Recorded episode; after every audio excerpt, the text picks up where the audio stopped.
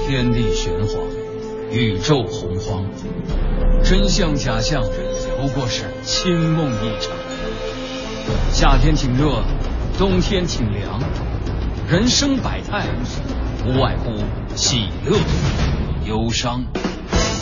调侃却不乱侃，细说但不胡说。敬请收听小型对谈脱口秀，《藏也藏不住》，落锤开讲。月儿弯弯当空照，路边花儿呵呵笑，小鸟还在睡大觉，背起书包上学校。金秋九月开学季，风和日丽九月一。大家好，欢迎您收听小型对谈脱口秀，藏也藏不住。我是李晓东，坐在我身旁的依旧是滴川。大家好，我是刘滴川。炎炎的夏日终于过去了啊！虽然天气还是有那么点儿热，但毕竟一天比一天凉快了，有种越来越好、有盼头的感觉了。你这开场白啊，虽然有点废话，不过听你如此轻松的谈论九月啊，我就想起了一句诗，也是一句俗话呀：“圆月弯弯照九州，几家欢喜几家愁。哦，那你是欢喜了还是愁了？”欢喜谈不上了啊，嗯、也并非我发愁了，而是我发愁过。嗯，现在一说到九月，这个天凉快了，心情舒畅。是，而且到了九月、十月还远吗？这假期还远吗？黄金周马上就来了。哎，现在咱对九月是没啥感觉了，但如果啊，回到小的时候上学那会儿，哎呦，我最烦的可就是这个天呀、要快凉快，但是还没凉快的这九月。准确的说，我是从八月中旬就开始发愁了。那你这不是自己发愁啊啊！你这是替现如今的孩子们发愁，这莘莘学子们发愁啊，哎，我也回想起了自己的曾经。也跟个好学生似的。不不，别说小时候了，我现在啊，一听到开学这俩字儿，还是心有余悸的。曾经被学校伤得太深了，到现在这伤疤一碰，哎，就疼死了，不能碰。你想开点，换个角度啊！毕业工作这么多年了，对于寒暑假，咱其实都已经没有感觉了。本身咱们也没有寒暑假和开学季之分，哎所以呢，当开学季来临之时，你应该有一种幸灾乐祸的感觉呀、啊！就相当于你种了十多年的地，辛苦上学是吧？嗯，到现在终于你收获了，到了收获的季节了，你吃着馒头，看着长江的后浪们又要开始各种辛勤的播种、耕耘、劳作，这是一件多么站着说话不腰疼而快乐的事儿，千万别愁了。哎呀，要不然说你这个人啊，真是豁达开明，阴险邪恶呀。你说你曾经被学校伤得太深啊？说起来全是泪。那咱这么着，择日不如撞日，你就赶紧说说你怎么被伤的，让我们也高兴高兴。你伤害了我，还一笑而过。你要换成其他事儿啊，我也就忍了。不过说到开学这事儿，我还真得顺着你这话茬儿啊，好好说道说道。记着小的时候啊，哎，那时候咱改编过一首歌是吧？那可是唱出了我的心声。嗯，哎，歌词儿是怎么说的呀？太阳当空照，花儿对我笑，小鸟说早早早。没错啊你为什么背起炸药包？你快打住吧，咱别瞎闹啊！我其实并没有说要恶意的触碰你的痛点，没想说让你回忆你童年啊阴暗的心理。为什么咱要说这个呢？咱们想聊聊这个开学季的话题。要说这些事儿，总得有一个切入点吧，哎所以只能从你这痛点开始往下说，知道哎吧？，太坏了！但是这也从侧面说明了一个什么问题呢？是吧？你为什么会痛呢？说明你上学期间呀、没有早恋。哦，这何以见得呀？有一句谚语说的特别好：不想开学的孩子，一定是在学校没有搞对象的。这什么啊谚我语？想我会一直孤单。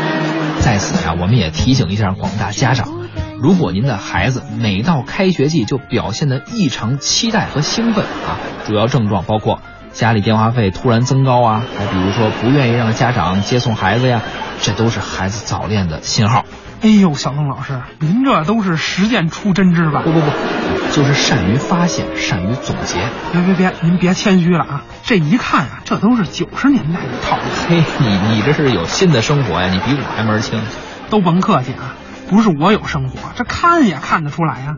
现在孩子跟原来可不一样了，是那人人一个手机，那都发微信，没大半夜再打电话煲电话粥的了。再者呀、别说他们不愿意让爹妈来接送自己上下学了，就算真想让来接，那爹妈也不一定有时间呀。哎，这倒是哈、其实咱们小学的时候，家长也上班儿，也没时间。不过咱们一般都就近入学，学校离家都不会太远，放学排着队，哎，各回各家，回去跟院里踢会儿球啊，然后再吃点饭呀、就直接睡觉了。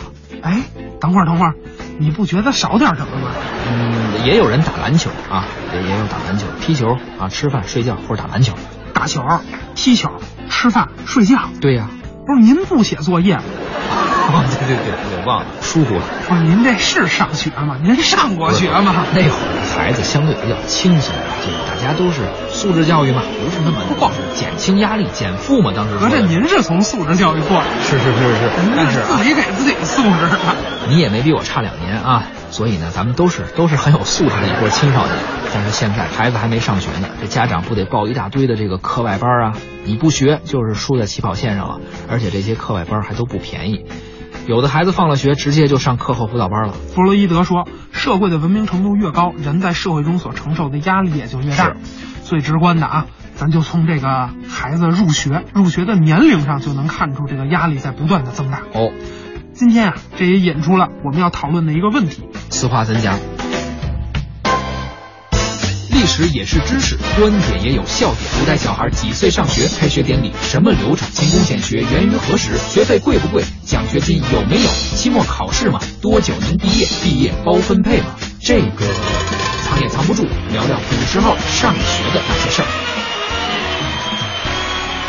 为什么说弗洛伊德这句话呢？你看啊，别管现在还是咱小时候上小学，那都是六岁多是吧？当然可是古代就不是啊，古代上学啊，这个普遍比咱们现在都晚。啊，这有什么依据吗？据《大代礼记·宝赋》记载，读者年八岁而出就外舍，学小艺焉，履小节焉。商周或者更早的时候，贵族家的小孩儿那八岁入学，可到了西周呢，入学的年龄就推迟到了十三到十五岁。这可够晚的。对，古代孩子入学啊，都是八到十五岁。一般来说呢，具体入学的年龄因人而异，主要就是要看这孩子的智商发展水平那了。聪明的孩子呢？聪明的，比如唐朝有这么一位药王孙思邈啊，写千金方那位特别长寿。对，小的时候啊，孙思邈就一小神童，《旧唐书·孙思邈传》里就记载了，孙思邈就是七岁入学的，而且刚一入学啊，一天就能背诵一千多字的文章啊。史书里说叫什么呀？日诵千余言。古代这个诵跟咱们现在说这个朗诵可不一样，那时候不光是有感情的朗读就可以了，那那必须是有感情的朗诵，并且背诵默写全文啊！哎呀，你还挺熟啊，往事不堪回首啊！往事不要再提。还得看人家孙思邈，凭什么人家能够取得过人的成就？从小就是天赋异禀，关键人家这一千多字儿，一天都能够背诵并默写，这可都全是古文啊！咱们今天是真是自愧不如。不光你自愧不如，当年的洛州总管得知孙思邈这一壮举啊，哎洛州就是今天的洛阳，对对对，洛州总管叫什么呢？独孤信啊！看到孙思邈如此天才的行为，大呼：“此圣童也！”说他是神童，哎，都不是一般的神了，是圣啊！那说到小孩入学的年龄，我们看春秋战国、先秦，这个时候孩子入学的年龄啊差异比较大，全国也不统一，一个地方一个风俗。不过到了唐宋以后，一直到明清，入学的年龄啊就比较统一了。哦，这个呢，在很多的县志当中都有记载，就记载当地的基础教育开始的时间，有的是八到十四岁，有的是八到十五岁，反正基本啊都差不多是这个样子。当然了，具体入学年龄，刚才也说了，还是得根据孩子的智商啊。你看我们熟悉的古代的名人，嗯、东汉的王充，哎哲学家哎，北宋的苏轼，那是大文豪啊。这些人啊都是八岁入学的。这是聪明的孩子，八岁能入学，可要赶上有那笨孩子，就得十四五才能入学。那要是十四五岁都不能够通过入学考试，可能他就确实不太适合从文了，不妨试试习武啊。不过有个问题啊，你说真要是十四五才上学，这毕业得多大呀？咱都知道古代人结婚还特别早，别学到最后了，直接跟儿子当同窗了。那不可能，这十四五岁啊，才勉强达到入学标准的孩子，顶多上三个月的扫盲班，那就完事儿了，嗨了事儿了，不会像现在这种九年义务教育啊，还什么高中、大学的，不可那能。这个古代人上学也太糊弄事儿了。呃，是这样，古代私塾啊，一般是有三个学制，嗯，三月制、八月制、十二月制。这三月制呢，就是您冬天入学啊、从腊月开始学，学到次年的三月，三月份就毕业了。这还不耽误您回家种麦子去。这是比较短期的培训啊，算是扫盲班儿。呃，八个月和十二个月的，那这都是从春天开始学的。一个呢是秋天的时候结业，一个是年底结业，反正啊周期都不长。这些基本就相当于现在的这个基础教育了。完成了这些，您要是确实是读书啊、考功名的这个料，那您就接着学。但是私塾呢，一般就只能教到这儿了。你看以前啊，二十世纪很多草根名人，经常有人是跟这个私塾先生学几个月的书就完事儿了，就不学了。以前我还说觉得不可思议，肯定是因为家里穷啊，没钱继续交学费了。但其实还真不是，这私塾的学制就这么长。当然了，也有一种可能啊，可能这些学生确实也不适合从文，就直接回家种地吧。而且很多人后来确实真的就习武去了。哎，对，习武后来就成了名人嘛。是，哎呀，所以你看现在啊，咱们说开学季，那全都是九月一号。对开学，至少在日期上能有一个公共记忆。嗯，以前可不是，以前那都是利用农闲的时候上学。农耕文明嘛，孩子首先是家里的一个劳动力，要不古代社会他重男轻女呢，所以呢，孩子早早的就有事儿干了。您农忙的时候得种地，闲着的时候呢，也别整天跟家里边惹事儿啊。您农闲的时候就上学去，这还真是咱们中国古代的一个特点。而且中国地方这么大，南北方气候差异又大，所以这农闲的时间差异也不小。一年四季，春夏秋冬，估计几月份都有开学的。想凑一个统一的开学时间，确实不太可能。开学时间啊，虽然不统一，不过呢都是儒学教育。嗯，儒家咱们知道这个啊还挺在乎仪式感的，是因为这仪式本身就是礼呀、哎，《礼记》《周礼》，这都是儒家经典。儒家是最讲礼的，咱华夏文明以礼仪之邦自居，当然得有理有面了。所以啊，再小的私塾开学典礼那都一丝不苟。说到这儿，咱们就顺便聊聊古代的开学典礼。开学第一天第一课，哎这些也挺有意思的。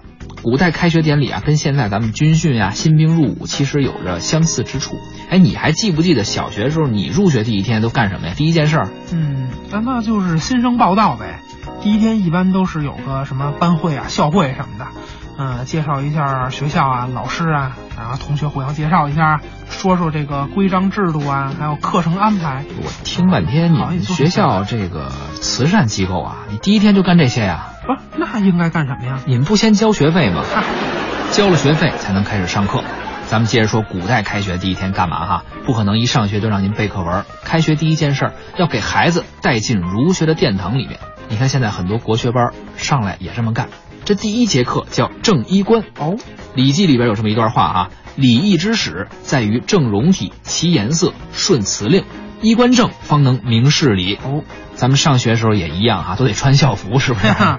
还会定期检查仪容仪表，男生头发不能太长，女生的裙子还不能太短，女生好像还不能披散着头就发。等等这些吧。对，这欧阳修说啊，君子之修身，内正其心，外正其容。一个人啊，对内那修养自己的灵魂，嗯您得把心摆正了。对外呢，那就是正衣冠。谦谦君子，那是衣冠楚楚啊。呃，衣服穿的是旧一点儿，那倒没事儿，但是您得是干净对整洁，得穿正装。在古代呢，如何给学生正衣冠呢？首先，学生站一排，就跟军训时候站军姿一样啊。然后呢，先生给学生整理衣冠，确保每个人都穿戴整齐。最后排着队再进屋。这是开学典礼结束了，各班可以带队从操场回教室啦。进了屋了，赶快给祖师爷磕头，而且一磕就得磕九个头。哎呀，尊重啊！祖师爷也不是外人，都熟悉孔子。但凡是学堂，墙上都得挂个孔子的画像。哎，这咱小学的时候楼道里也挂啊，不过咱们那时候这人物可更丰富了。是，除了孔子、孟子哈，还有什么马克思啊、列宁啊、杜甫啊、鲁迅那啊，就多了是。我们学校当时也挂我的，吧啊！不是挂你干嘛呀？我考试成绩好啊，这每个月有光荣榜啊，我这就能挂上去。可惜了，可惜了。哎，咱俩不是一个学校，要不然的话，我肯定给你磕仨头，哎你太客气了，再上三炷香。真别。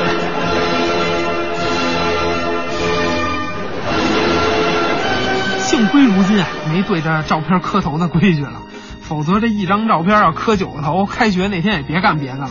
全校啊都绕着这个楼道光磕头了。是哎挂照片太多了。咱们不说这个啊，继续聊古代开学的事儿。好，别以为给孔子磕完头就算完事儿了，学生们呢还得给老师磕头，磕三个头，这叫拜先生。哎，男儿膝下有黄金，拜父母，拜祖先，这拜孔老夫子，还则罢了，怎么还给老师磕头啊？这要放在现在，肯定是不能想象的，那不成体罚学生了吗？但当时确实就是这么回事儿。过春节给父母磕头，那能拿着压岁钱，这给老师磕头也不能白磕吧？是不是得有点礼物啊？礼物当然得给了呀。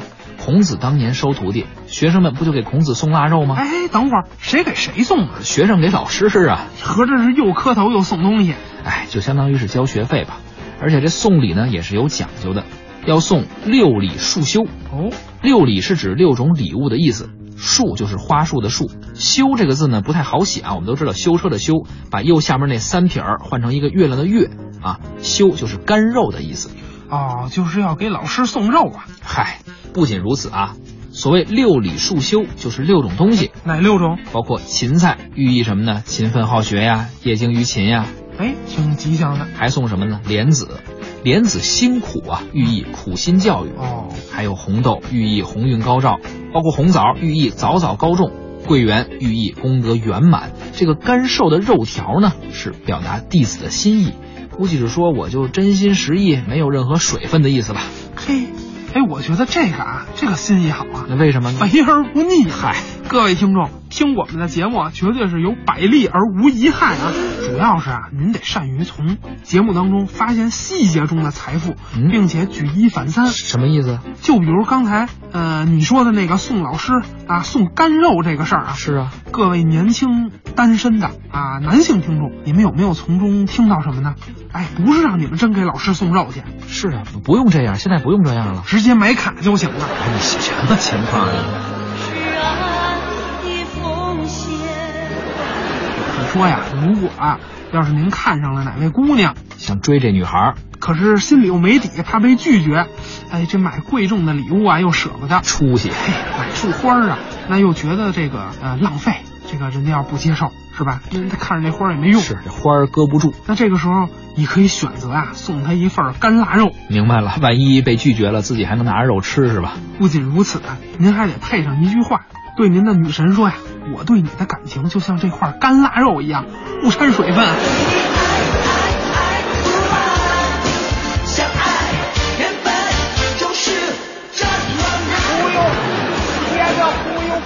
你这是从六礼束修里边得到的灵感。一定要学以致用。得了，学生拜完老师了，老师收完礼了，也是当时的学费。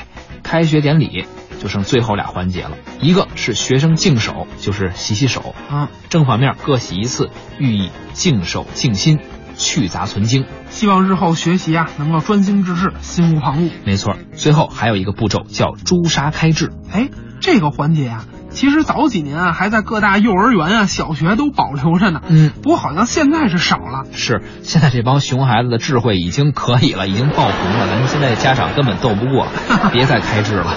可是啊，你记不记得啊咱小时候什么幼儿园演节目啊，经常会有这个朱砂开痣这个环节。嗯，就往脑门中间点一红点儿，伪装成红痣。原本啊，我以为是大人觉得这样好看，其实这还真不仅仅是说为了好看，这是古代沿袭下来的一个传统是，图的就是这么一个好彩头。弘治的治啊，就相当于是智慧的智，就对这么通通用这个字，对，借这么一个谐谐。音。对，这一步结束之后，顶着这么一个小红点儿，开学仪式就算是完成了。可以毕业回家了。没那个，刚刚开始学。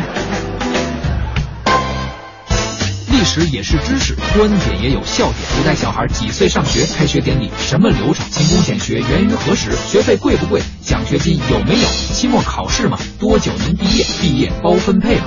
这个藏也藏不住，聊聊古时候上学的那些事儿。今天既然说开学啊，说上学，咱又说到了孔子，是啊，这孔子本身就是大教育家嘛。在我看来啊，孔子的地位有多重要呢？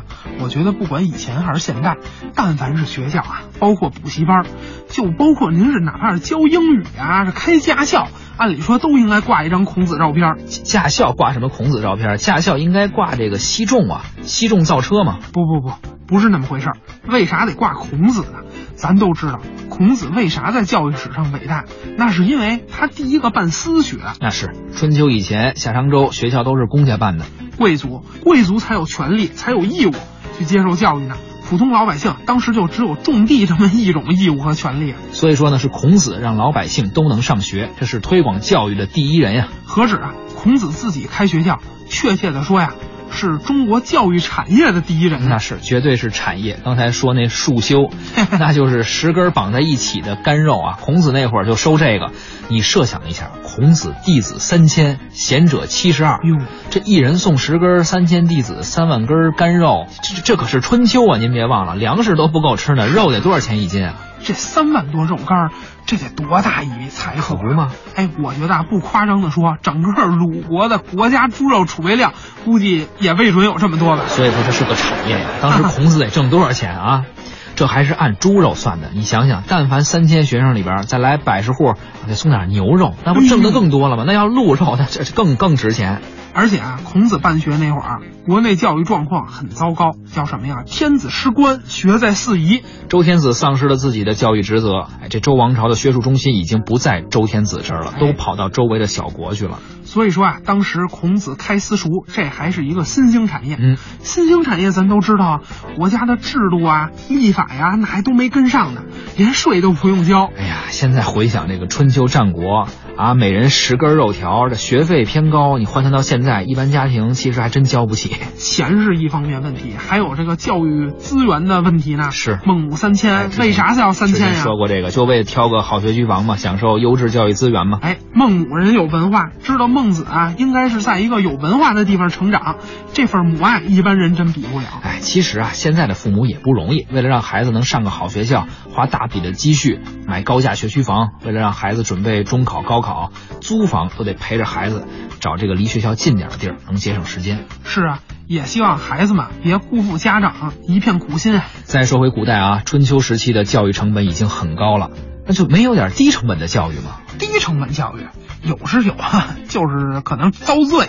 嗯、那那也举个例子吧。嗯，魏晋南北朝的时候，孩子啊要是想上私塾，家里又没钱，您可以贷款，跟学校贷款呀、不过呀、限制名额，嗯，贫困生可以申请就是降低学费，特困生您可以找学校贷款了。但是有一点就是别人毕业了就是出去找工作，贷款的学生要是毕业了，那你可不能走，得留校。哦，留校当老师，这相当于是包分配解决就业，这好事儿啊！哎这个呀呀呀呀！你这太无耻了，好事儿都让你想着了，哪有那么便宜的事儿？啊不是毕业包分配，是您啊留校当杂役，啊，就是干活儿当校工呗。差不多吧。毕业以后啊，先把您这个毕业证扣了，呃，干一年杂活儿，给学校砍柴、挑水，然后上食堂帮厨什么的，用您的劳动报酬来还贷款。一年以后，贷款还清了，毕业证再发给您，这也其实也不错，我觉得这可能是现在勤工俭学的雏形差了。不多，差不多。这么看来，我觉得还是唐朝好，哦因为到了唐朝就开始有了真正的纯免费的教育了，哦。出现了什么呢？寺院学校。盛唐的时候啊，真是什么都好啊，上学彻底免费了。是啊，大唐盛世嘛，一是社会环境好，文化氛围好，再一个唐朝的科举制开始了啊，这个穷人爱读书的就多了，都打算混个功名啊。不过穷人没什么钱，他交不起学费啊。从南北朝开始，一直到唐朝末年，咱都知道当时的寺庙比官府还有钱，对呀、当时国库只要是一没钱了，就把这个目标瞄准寺庙。寺庙有钱啊，那你这个能力越大，责任就越大呀，你就做点好事儿吧。于是这些寺庙、寺院就这个捐学校、办学校，哎，这就跟晚清民国的时候的这个教会学校一哎样，，差不多。师资好，而且还不收钱。对，唐朝的寺院学校不光是不收学费啊，而且什么，你学习好还能给奖学金，嘿，这又是中国教育史上的一项创举吧？嗯，那你要这么说，宋朝真的比唐朝好。哦，宋朝的学校那就没有一座是收钱的呀。全不收。对，公立学校那就不用说了，私立学校也不收钱，那都是有钱人捐款，要不然就是国家财政补贴。而且啊，但凡是省重点、全国重点，每个学生都能按月拿到零花钱，这可跟学习好不好没有关系，而且全都包吃包住。你说这一个国家办教育确实是太重要了。当然了，宋朝咱都知道，历朝历代啊，数他花钱最多，但架不住人家也能挣钱。宋朝全民医保，无差别的免费教育，这简直太先进了。而且这么多书院、私塾，这要是能在宋朝当学生，确实是个幸福的事儿。哎呦，别别别，宋朝的课业压力太大了。怎么了？ 《论语》《孟子》《大学》《中庸》《诗经》《尚书》《礼记》《周易》《春秋》，哎呀，就反正这些吧，您都得背诵全文啊。得得，那我就不去了，还是当代挺好。现在是九年义务教育，也不错。是啊，现在啊，你要是学习好，还能申请奖学金。是啊，说这么多，我想起一句话，梁启超说的：“少年智则国智，少年强则国强。”少年中国说呀，这是历史的经验告诉我们，从一个时代到一个国家，再到每一个人，对待教育的态度，直接反映出这个时代的兴衰，也决定着国家的未来。哎，这句话没听过呀，也是梁启超说的。啊、那那那没有，这句话我说的。嗨，时间飞快，上学的事儿啊聊的不少了。嗯希望祖国的花朵们，祖国的未来能茁壮成长，好好学习。全面发展，报效祖国，也不辜负父母的一片苦心。值此开学之际，虽然现在开学已经不属于我们了，但是学海无涯，我们这一生其实都该走在求知的路上。好吧，开学季的事儿呢，咱们就聊到这儿。祝孩子们快乐成长，学到更多的知识，也祝我们每个人都能找到自己的颜如玉，进入自己的黄金屋。历史也是知识，观点也有笑点。关注微信公众号“藏也藏不住”，获取更多精彩内容。藏也藏不住，咱们下期再会。再会。其实啊，咱们说这个孩子上学呀、说受教育啊，绝对不仅仅是学知识，那是书本上的东西，只是我们成长过程中要学的一部分呀。 最主要的还是素质。为啥说素质教育呢？我上学的时候特别不喜欢有一类同学，哼，哪类啊？就没男同学没素质。我跟你 说啊，学习成绩确实不错，但就爱炫耀，他自以为是。你感觉考个高分，全世界都是他的了啊，还不尊重我们这些学习差的学生，不考虑一下我们的心理阴影面积吗？哎，看来你受过伤害啊！你说是不是讨厌？挺讨厌的吧？哎呀，开玩笑啊！你的意思我明白，上学啊，不只是学知识，也得是学做人啊。没错，其实我觉得上班儿也一样。嗯，对于咱年轻主持人来说吧，本身这个工作也是学习的一部分，那当然，咱得不断学习，不断进步嘛。所以呢，单位也是学校，是在单位里啊，也有你说的那种自以为是、没素质的同事，对吧？要做这个，哎，等会儿，你你你说谁呀、单位里谁呀、不是不是，哎，我这不就打个比方吗？要做事儿，先做人，说清这道不理。是，那你也得言之有物啊。是谁谁呀、你怎么这么较劲啊？我的意思就是说呀，你说呀你哎，这么说吧，我也豁出去了，收听率比我高的那都够讨厌的。那这么看来，你在中央台没朋友啊？哎，你怎么这么讨厌呢？素质？什么叫素质啊？各位听众，听我们节目啊，绝对是有百害而无。什么什么情 况？各位听众，听我们的节目啊，绝对是有百利而无一害啊。你是不是该吃药了？